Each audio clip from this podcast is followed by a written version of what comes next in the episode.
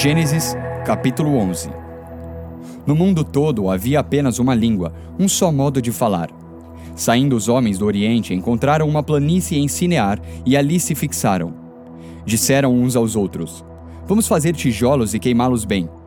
Usavam tijolos em lugar de pedras e piche em vez de argamassa. Depois disseram: Vamos construir uma cidade com uma torre que alcance os céus. Assim nosso nome será famoso e não seremos espalhados pela face da terra. O Senhor desceu para ver a cidade e a torre que os homens estavam construindo. E disse o Senhor: Eles são um só povo e falam uma só língua. E começaram a construir isso. Em breve nada poderá impedir o que planejam fazer. Venham, desçamos e confundamos a língua que falam, para que não entendam mais uns aos outros. Assim o Senhor os dispersou dali por toda a terra e pararam de construir a cidade. Por isso foi chamada Babel, porque ali o Senhor confundiu a língua de todo o mundo. Dali o Senhor os espalhou por toda a terra.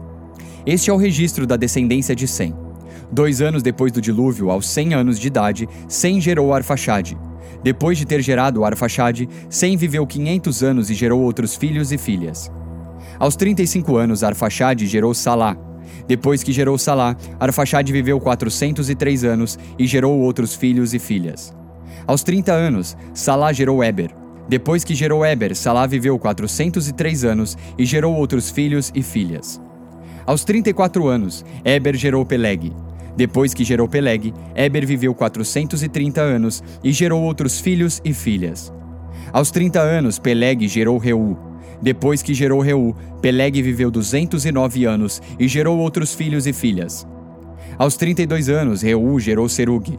Depois que gerou Serug, Reu viveu 207 anos e gerou outros filhos e filhas. Aos 30 anos, Serug gerou Naor. Depois que gerou Naor, Serug viveu 200 anos e gerou outros filhos e filhas. Aos 29 anos, Naor gerou Terá. Depois que gerou Terá, Naor viveu 119 anos e gerou outros filhos e filhas. Aos 70 anos, Terá havia gerado Abrão, Naor e Arã. Esta é a história da família de Terá. Terá gerou Abrão, Naor e Arã. E Arã gerou Ló. Arã morreu em Ur dos Caldeus, sua terra natal, quando ainda vivia Terá, seu pai. Tanto Abrão como Naor casaram-se. O nome da mulher de Abrão era Sarai, e o nome da mulher de Naor era Milca. Esta era filha de Arã, pai de Milca e de Isca. Ora, Sarai era estéril, não tinha filhos. Terá tomou seu filho Abrão, seu neto Ló, filho de Arã, e sua nora Sarai, mulher de seu filho Abrão, e juntos partiram de Ur dos Caldeus para Canaã. Mas ao chegarem a Arã, estabeleceram-se ali. Terá viveu 205 anos e morreu em Arã. Salmos, capítulo 5 Escuta, Senhor, as minhas palavras, considera o meu gemer, atenta para o meu grito de socorro, meu Rei e meu Deus, pois é a ti que imploro. De manhã ouve, Senhor, o meu clamor. De manhã te apresento a minha oração e aguardo com esperança. Tu não és um Deus que tenha prazer na injustiça. Contigo o mal não pode habitar. Os arrogantes não são aceitos na tua presença. Odeias todos os que praticam o mal. Destróis os mentirosos, os assassinos e os traiçoeiros, o Senhor detesta. Eu, porém, pelo teu grande amor, entrarei em tua casa, com temor me inclinarei para o teu santo templo. Conduze-me, Senhor, na tua justiça, por causa dos meus inimigos. Aplana o teu caminho diante de mim. Nos lábios deles não há palavra confiável, suas mentes só tramam destruição. Suas gargantas são um túmulo aberto, com suas línguas enganam sutilmente. Condena-os, ó Deus. Caiam eles por suas próprias maquinações. Expulsa-os por causa dos seus muitos crimes, pois se rebelaram contra ti. Alegrem-se, porém, todos os que se refugiam em ti. Cantem sempre de alegria Estende sobre eles a tua proteção. Em ti exultem os que amam o teu nome. Pois tu, Senhor, abençoas o justo. O teu favor o protege como um escudo. Lucas, capítulo 7, versículo 18. Os discípulos de João contaram-lhe todas essas coisas. Chamando dois deles, enviou-os ao Senhor para perguntarem: És tu aquele que haveria de vir, ou devemos esperar algum outro? Dirigindo-se a Jesus, aqueles homens disseram: João Batista nos enviou para te perguntarmos: És tu aquele que haveria de vir ou devemos esperar algum outro? Naquele momento, Jesus curou muitos que tinham males, doenças graves e espíritos malignos, e concedeu visão a muitos que eram cegos. Então ele respondeu aos mensageiros: Voltem e anunciem a João o que vocês viram e ouviram. Os cegos vêm, os aleijados andam, os leprosos são purificados, os surdos ouvem, os mortos são ressuscitados e as boas novas são pregadas aos pobres. E feliz é aquele que não se escandaliza por minha causa.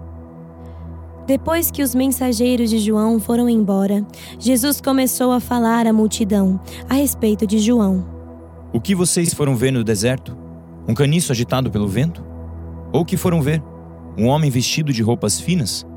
Ora, os que vestem roupas esplêndidas e se entregam ao luxo estão nos palácios. Afinal, que foram ver? Um profeta? Sim, eu digo a vocês, e mais que profeta: este é aquele a respeito de quem está escrito: Enviarei o meu mensageiro à tua frente, ele preparará o teu caminho diante de ti.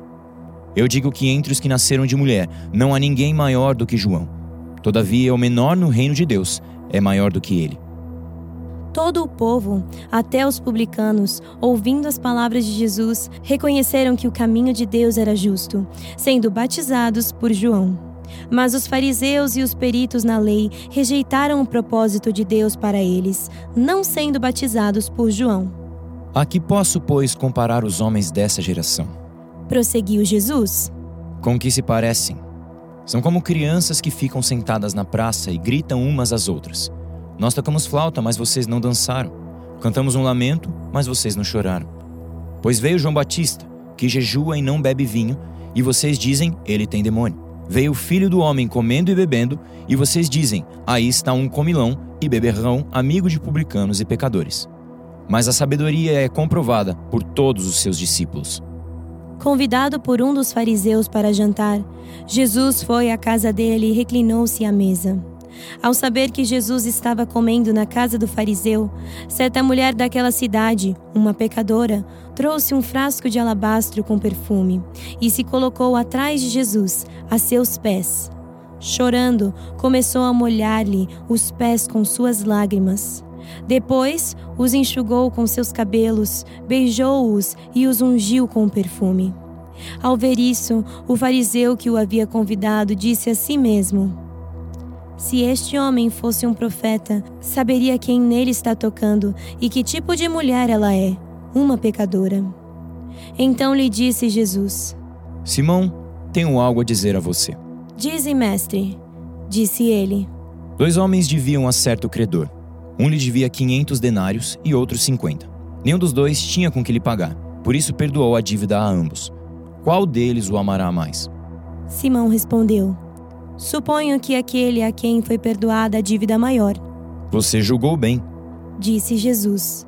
Em seguida, virou-se para a mulher e disse a Simão: Vê essa mulher? Entrei em sua casa, mas você não me deu água para lavar os pés. Ela, porém, molhou os meus pés com suas lágrimas e os enxugou com seus cabelos. Você não me saudou com um beijo, mas essa mulher, desde que entrei aqui, não parou de beijar os meus pés. Você não ungiu a minha cabeça com óleo, mas ela derramou perfume nos meus pés. Portanto, eu digo: os muitos pecados dela lhe foram perdoados, pois ela amou muito. Mas aquele a quem pouco foi perdoado, pouco ama.